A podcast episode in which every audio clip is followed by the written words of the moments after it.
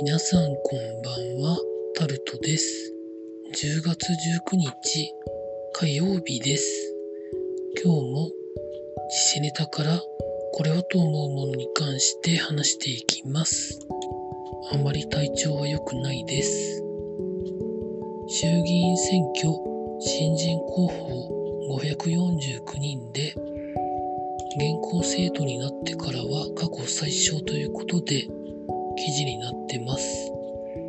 現行制度というのは小選挙区比例代表並立制になってからということです。どうしてなんでしょうかね。任期満了近くまでやったからでしょうか。あと、世襲と呼ばれる候補の方が131人いらっしゃって、内訳は自民党が99人、立憲民主党が25人、あとその他ということで、全体の10%ちょっとぐらいが世襲の方だそうです。ただ、世襲の方の方が要職には疲れてますよね。今自民党の与党のいろんなところとか政府とか、それは何ででしょうかね。なんて思います。続いて、中国で家庭のいわゆるしつけを法制化する方向ということで記事になってます。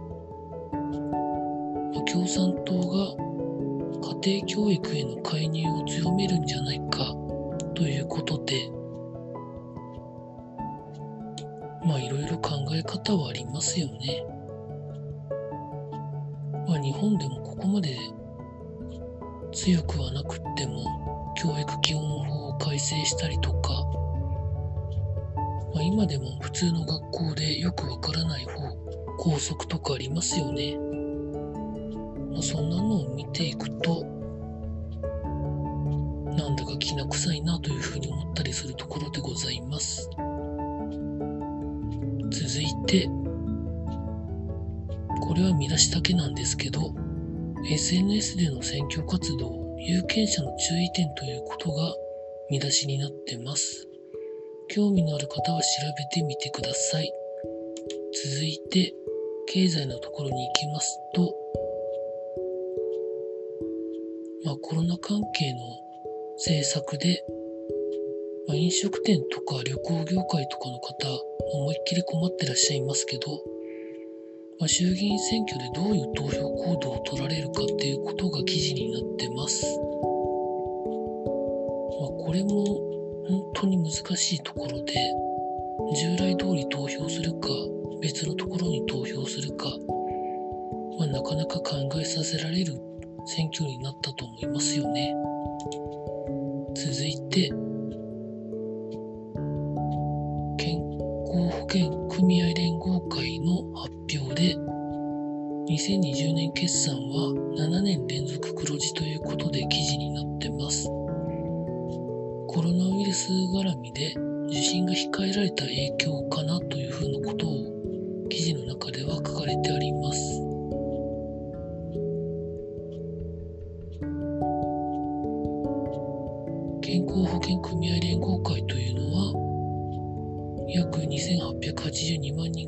していて、企業と社員が負担する保険料で運営されているというところなんですけど、いわゆる国民健康保険や都道府県単位でやっている健康保険とはまた違う健康保険組合のことらしいんですけど、コロナ絡みで受診を控えるっていうのは、どのくらいの規模であったんでしょうかね。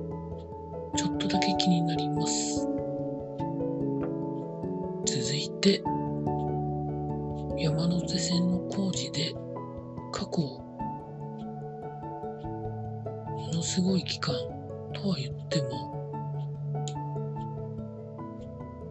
過去最長期間の運休が今年の10月22日の終電から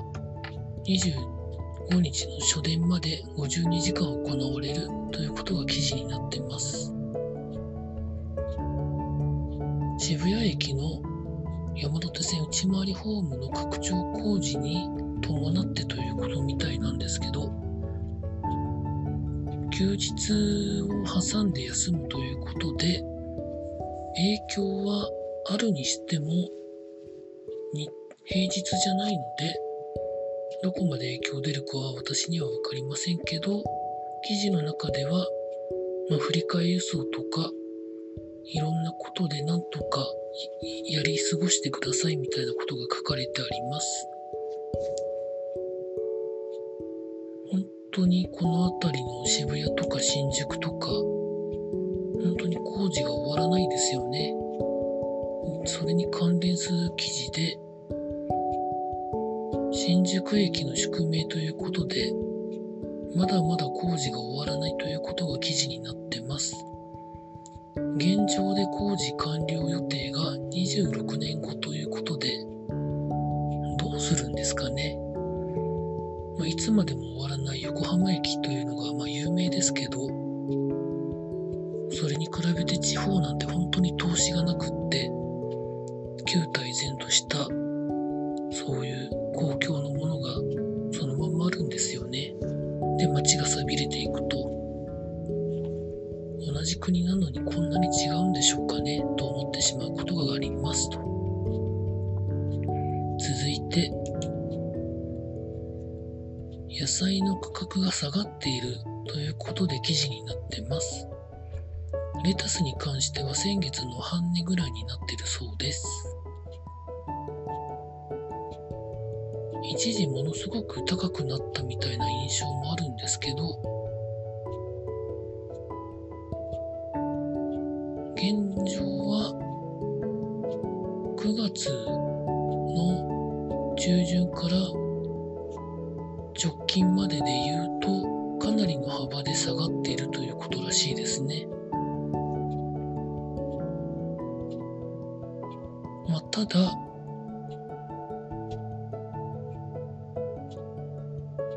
じゃがいもや玉ねぎに関しては高めになっているということも記事の中にはありました続いてスポーツのところに行きますと